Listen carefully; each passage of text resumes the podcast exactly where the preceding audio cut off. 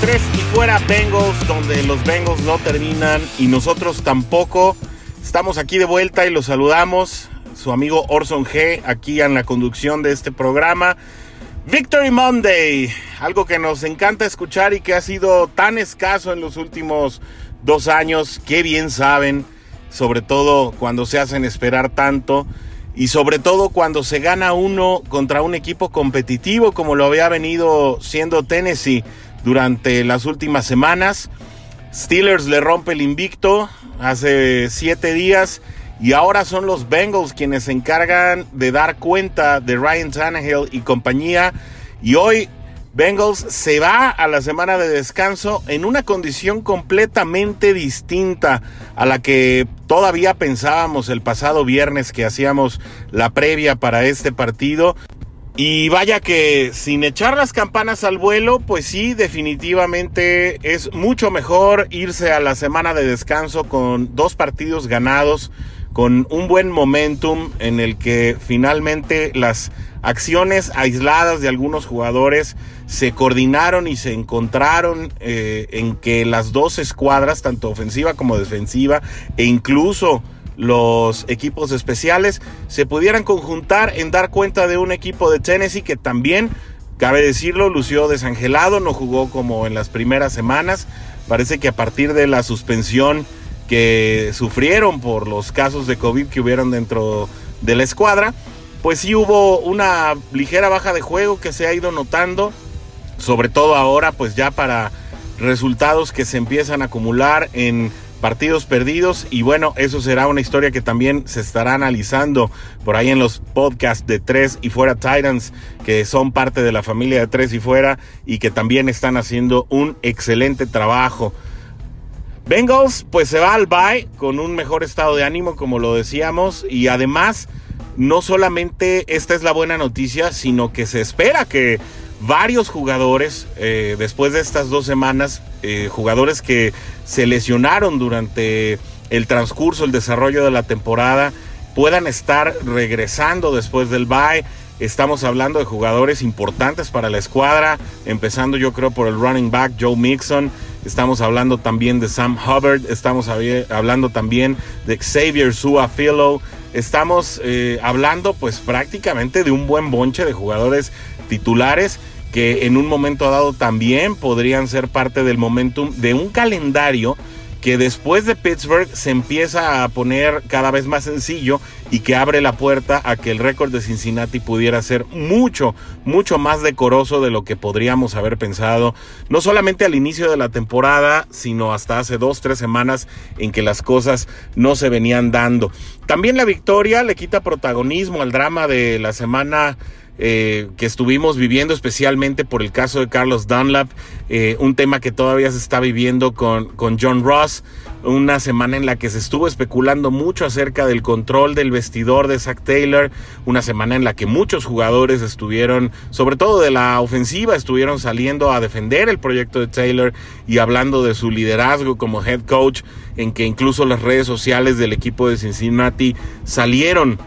a dar estos mensajes de equipo eh, de unidad y de que los fans también debían estar permaneciendo en esta unidad y teniendo paciencia y teniendo obviamente esta cohesión que necesita el equipo con la afición para seguir dando buenos resultados. Y bueno, obviamente el hecho de que se dé esta victoria ante un equipo que venía dando buenos resultados, pues también anímicamente resulta positivo.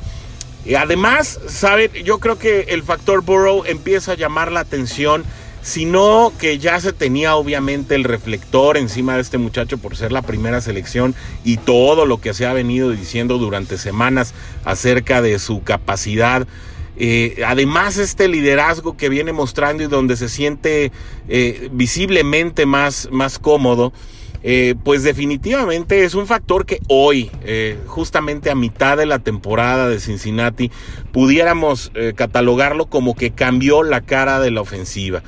Y, y, es que la comparación con Andy Dalton no puede dejar de darse semana con semana cuando tienes a un Joe Burrow que resuelve las jugadas de manera diferente, que no se vence ante la adversidad, que saca jugadas de repente de la chistera, que puede correr, que puede salir de la bolsa, que puede incluso, como lo vimos ayer, quitarse tacleadas para terminar una jugada y en el que también sus receptores comienzan a compenetrarse o a casarse eh, con su estilo de tal manera que le rescatan lanzamientos prácticamente de manera providencial. Ayer lo vimos con Alden Tate y lo vimos también em, con T. Higgins de, con recepciones pues prácticamente fuera de lo normal. Esto,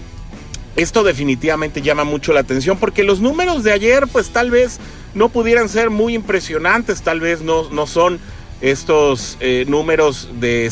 los otros seis partidos en los que se superaron las 300 yardas. En esta ocasión Burrow solo llegó a 249. Sin embargo, repartió la bola entre seis receptores. Es decir, todos jugaron. Incluso AJ Green, que tuvo como calcomanía a, Malcolm Butler, que, que algunos eh, de los aficionados por ahí en redes sociales decían, otra vez Green bajó de juego. Pues no, realmente tener a un esquinero como Butler eh, pegado eh, como sombra de manera personal no es cosa fácil. Esto incidió muchísimo en que Burrow pudiera repartir el juego entre los demás receptores y es algo que vamos a, desarrollar en el transcurso de esta emisión. Y es que eh, prácticamente Joe Burrow conecta con toda la plantilla disponible eh, llámese receptores, llámese alas cerradas, llámese corredores. Em, no hay eh, algún jugador que no sea susceptible de recibir un pase del quarterback novel.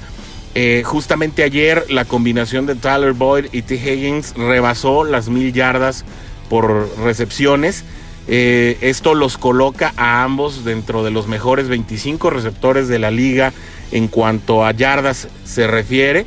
Y esto definitivamente es algo digno de, notarse. Oren Tate tiene otra actuación notable en el sentido de que de los siete targets de los que fue sujeto, los siete los atrapó, se lleva 65 yardas. T. Higgins, el novato,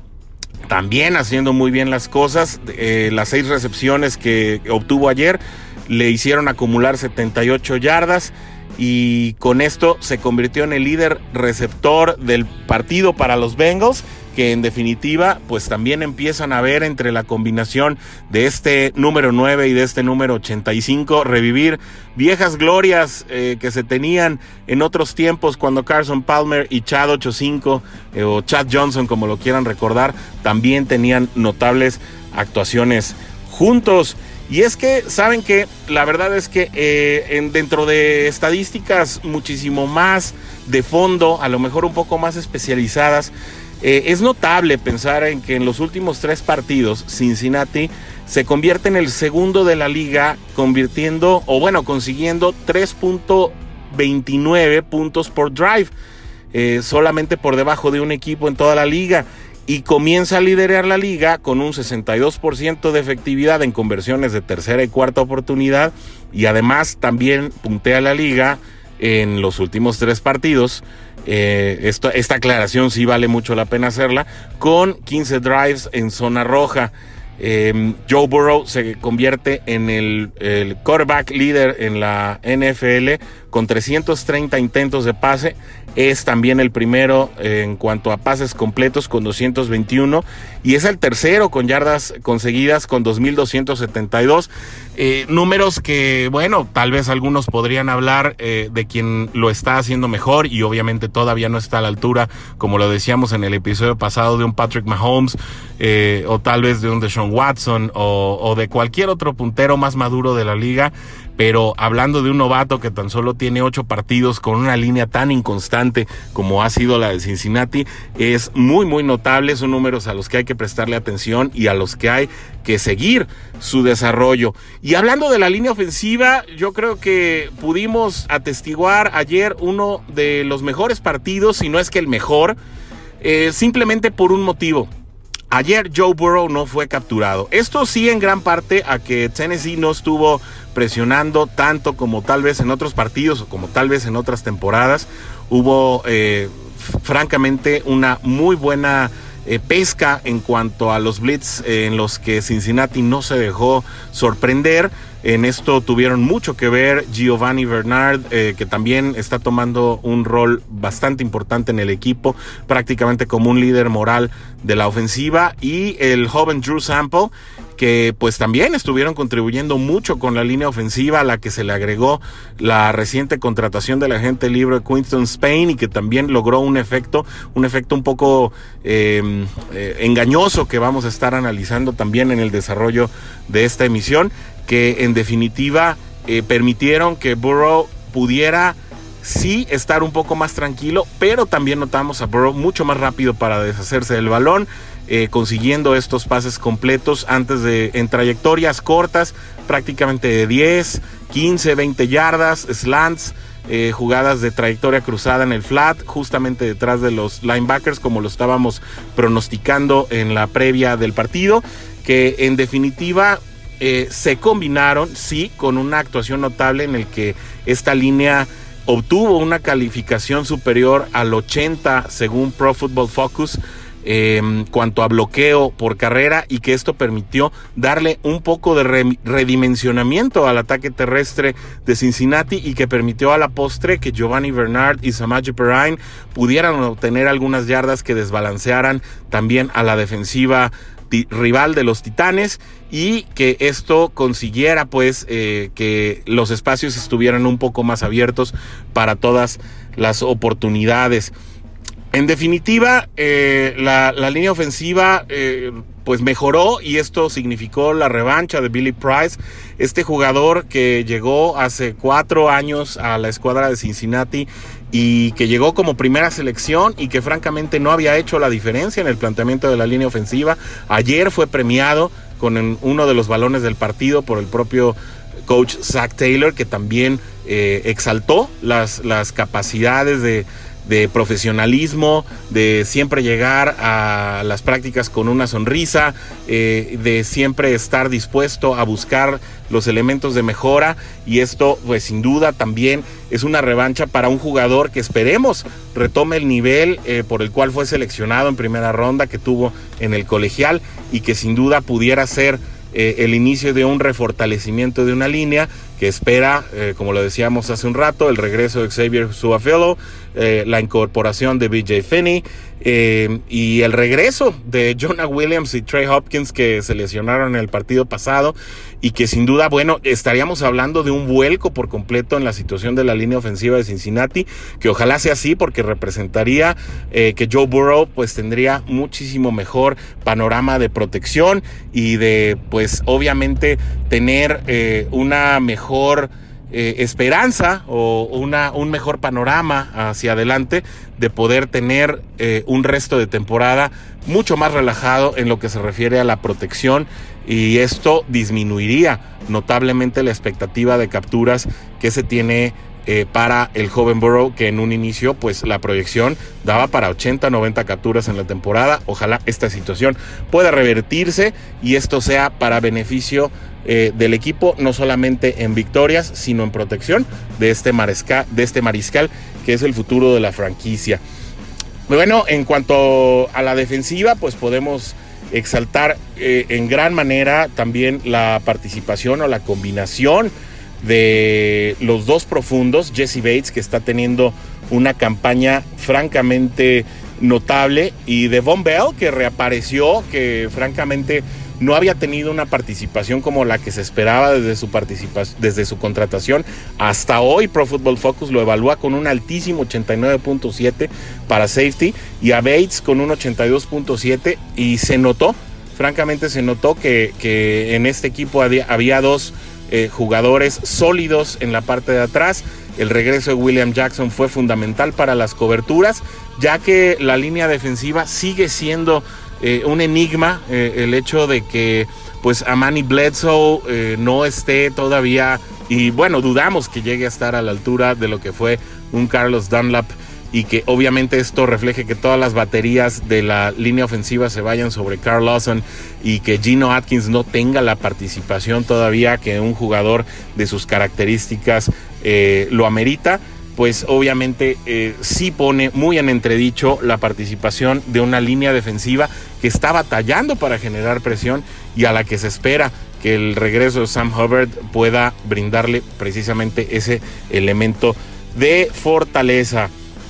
Eh, en el caso de los linebackers, pues eh, hay, una, hay una muy buena, hay un muy buen ascenso en cuanto a la participación de los quarterbacks, de los linebackers más jóvenes, perdón. Esto es, bueno, Jermaine Pratt, el, linebacker de segundo año, participó en el 55% de los snaps. Y aquí es donde viene una muy buena combinación, una muy buena rotación eh, entre la velocidad y la fortaleza de los linebackers de Cincinnati. Logan Wilson, que además fue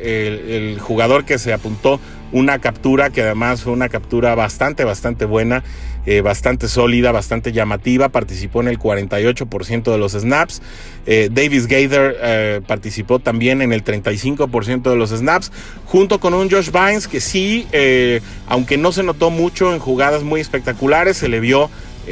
pues prácticamente presente en todas las jugadas en las que tuvo participación, él estuvo en el 61% de los snaps y el hecho de que hayan tenido no solamente esta rotación, sino que hayan estado eh, buscando eh, colocarse en el lugar correcto para lograr eh, parar la amenaza aérea, porque por tierra se permitieron muchas yardas, sí convirtió, como lo decíamos también en la emisión anterior, pues en un factor que volvió unidimensional el ataque de Tennessee y que con esto obviamente pues también se pudieron mermar eh, las expectativas, aunque en el cuarto cuarto sí vale la pena decir que todos estábamos ya un poco nerviosos de que reapareciera el fantasma de los cuartos cuartos en los que Zach Taylor pues ha tenido problemas para cerrar el partido. Sin embargo, esto no sucedió. Los equipos especiales en el cuarto cuarto eh, también eh, dejaron a Cincinnati en una muy buena posición de campo justo cuando se esperaba eh, que Tennessee pudiera comenzar a hilvanar ofensivas. Esto permitió enfriar el partido. Eh, Joe Burrow eh, estableció series largas y esto también fue una, una decisión, o bueno, fue un efecto en, la, en el hundimiento de una defensiva de Tennessee que estuvo bastante tiempo en el campo de juego y que con ello, obviamente al no prestarles el balón, eh, se, exaltaron las posibilidades de poder salir con el encuentro, lo cual a la postre sucedió, como lo decíamos, pues un, eh, una excelente noticia para un equipo que se va al descanso y que sin duda pues tiene otras expectativas ya para, eh, para regresar de la semana de descanso, como lo decíamos, con un elemento psicológico que puede jugar a favor sobre todo al enfrentarse a equipos como Washington, eh, enfrentarse a equipos como Nueva York. Eh, en sus dos representantes se, enfrentará a los Jets y se enfrentará a los Giants. Eh, y se enfrentará también a un equipo de Dallas en el que seguramente estaremos viendo el regreso de Andy Dalton a la jungla de Cincinnati. Y bueno, habrá mucho que platicar en la semana de bye, sobre todo hacer el corte de caja, el regreso de los jugadores lesionados. Estaremos platicando un poco de lo que son las perspectivas de Cincinnati para la segunda parte de la campaña. Sin embargo, lo que hoy nos queda es disfrutar de este Victory Monday que sin duda, eh, aunque no serán tan frecuentes todavía como nosotros lo quisiéramos, parece que tendremos eh, algunos cuentos más de los que tuvimos en los últimos dos años y eso sin duda será un motivo de alegría para todos nosotros. Hasta aquí llegamos con el programa de hoy, como siempre un gusto, los esperamos a través de las redes sociales, su retroalimentación, sus comentarios, sus saludos son siempre excelentes para nosotros, nos encanta estar eh, también dándoles contestación, dándoles retroalimentación y sin duda estaremos muy pendientes de todo lo que tengan que decirnos a través de las redes sociales. Muchas gracias a los que nos escuchan semana con semana, los que escucharon esta emisión hasta aquí.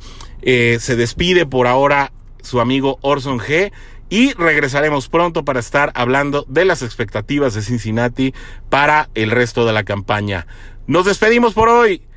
Nos vemos pronto. Se despide su amigo Orson G. Tres y fuera. Hola, soy Rudy Jacinto, creador de Tres y Fuera. Si te gustó el programa de hoy, suscríbete a este y otros podcasts de la familia Tres y Fuera Tres y fuera NFL, Tres y fuera fútbol, Tres y fuera de tu equipo favorito y claro, el canal de Tres y fuera YouTube con videos todos los días, porque si tu equipo existe, Tres y fuera lo cubre.